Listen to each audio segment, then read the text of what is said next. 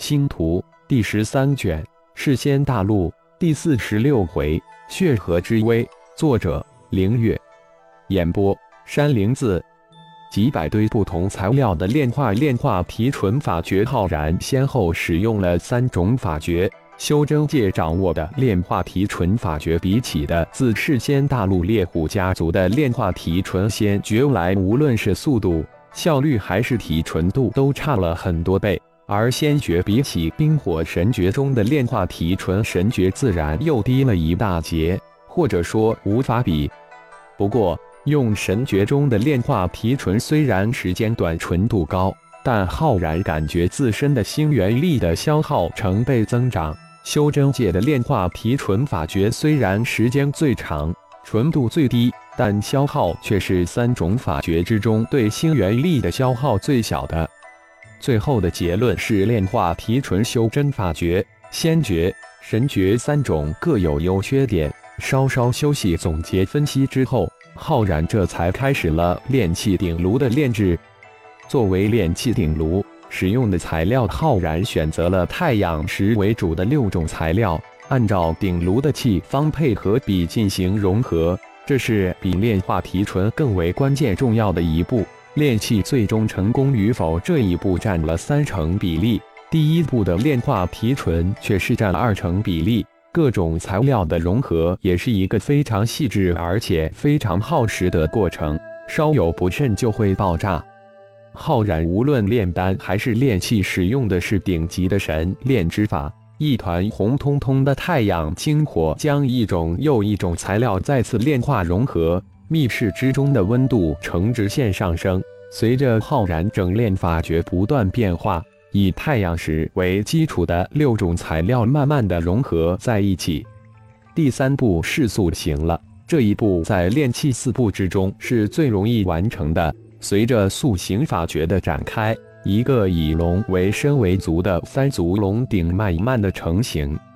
最后一步就是鼎炉的阵法布置了。鼎炉的功能强大与否由三方面决定：一是鼎炉的材料，二是炼制器方，三是法阵。其中最为重要的自然是法阵。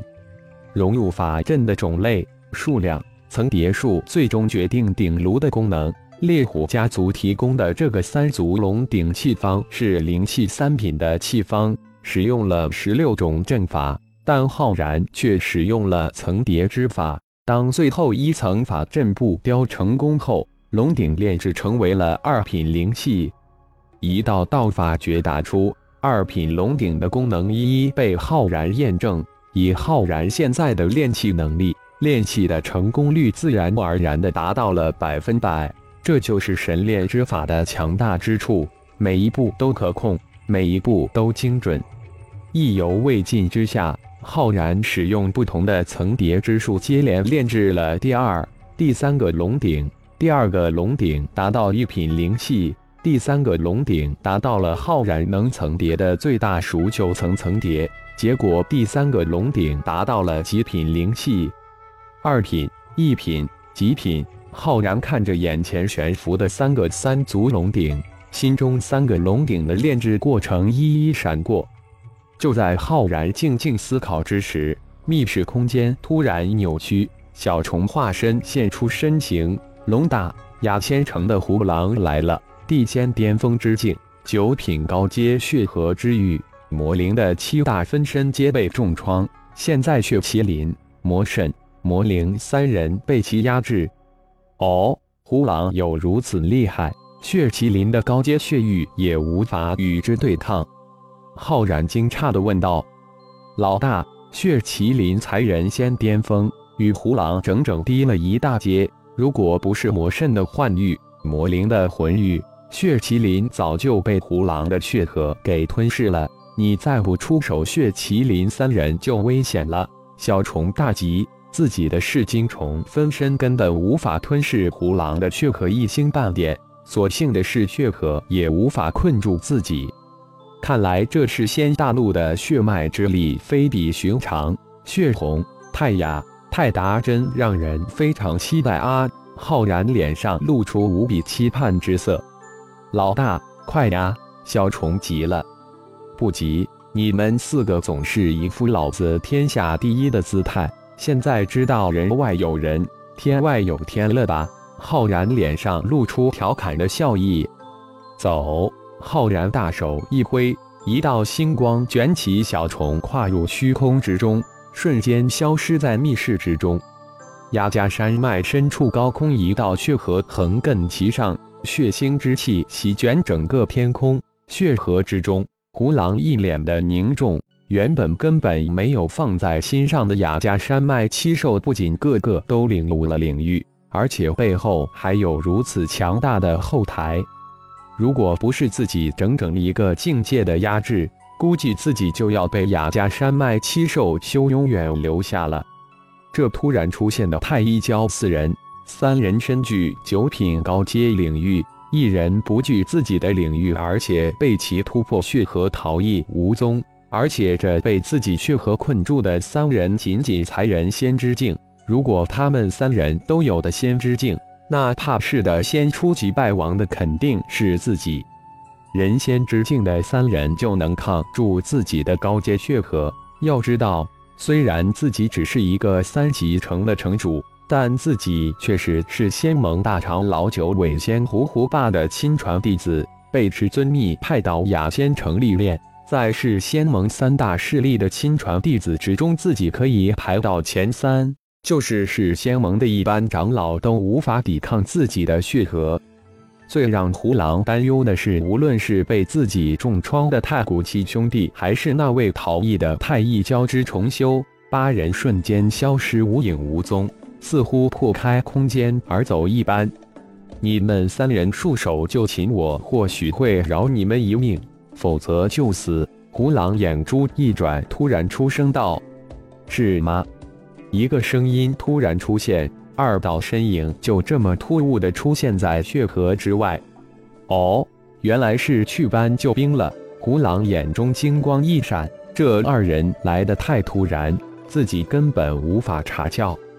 老大，你终于来了！再不来，我们真被这家伙的血河给吞噬了。血麒麟大叫道，其身周的血域被血河压制到十米左右，随时都有被血河吞噬的危险。来了就别想走了！胡狼声音刚起，血河突然一刷，瞬间将浩然卷入其中。嗯，让我来试一试这血河之威。你们哥几个搜索一下，看看胡狼城主有没有手下来雅加山脉公干。来了也就别让走了，留下来做客吧。浩然毫不在意被血河卷入，笑道。说完，伸手一点。三道黝黑光芒在血河之中闪现，瞬间将被困在血河之中的血麒麟三人，连同三人的领域包裹住。一个闪烁后，神奇从血河中消失不见。啊！胡狼大惊，这是什么神通？居然轻易破开自己的血域，而且自己还丝毫没有察觉，就是自己的师尊胡霸也无法如此轻松破开自己的血河吧？胡狼那里知道，以雅加山脉为中心，半径十万公里的范围都已经被空间之心映射到浩然的混沌小宇宙之中。换言之，以雅加山脉为中心，半径十万公里的地盘已经完全被浩然掌控。这也是为什么浩然能轻松将血麒麟三人从血河域中传走的原因。吞噬吧，血河！胡狼大喝一声。血河顿时咆哮起来，一个又一个的血色漩涡凭空而生，呼啸着向血河中的浩然旋转而去。浩然心念一动，混沌吞噬剑域瞬间从体表展开，延伸出仅仅几厘米厚，如同穿了一件厚厚的衣服一般。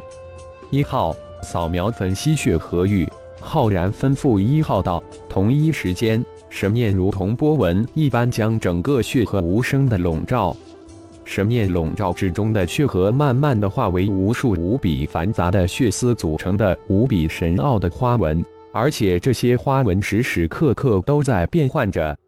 胡狼发动血河吞噬神通后，很快就感觉不妥，自己的血河吞噬神通不仅无法将血河之中的那人吞噬掉。而且接近那人身体的血水，如同进入黑洞一般，瞬间失去控制。